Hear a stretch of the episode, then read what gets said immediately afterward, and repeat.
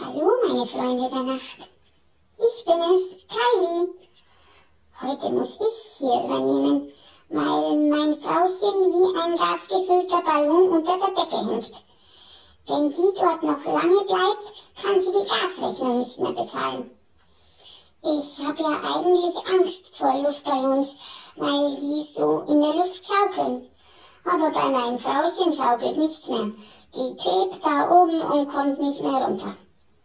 Was passiert ist, weiß ich eigentlich auch nicht so genau. Hat wohl was mit ihren Büchern und dem Holzgestell zu tun. Das sieht man es wieder, die Zweibeiner.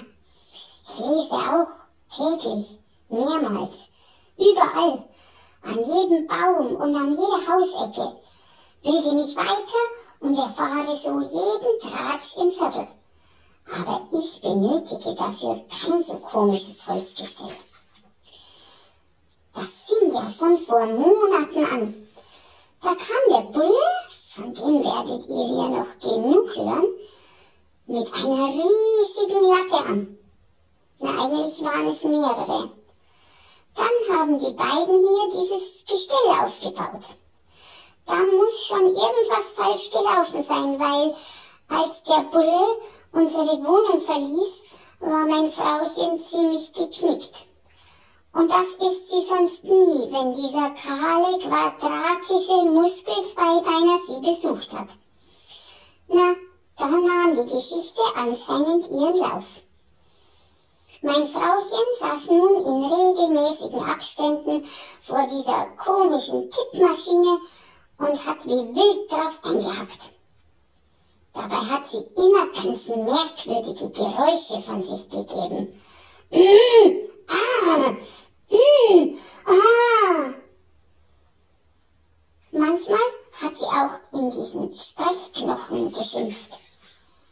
Dazwischen kamen immer wieder irgendwelche Männer mit Latten und Brettern.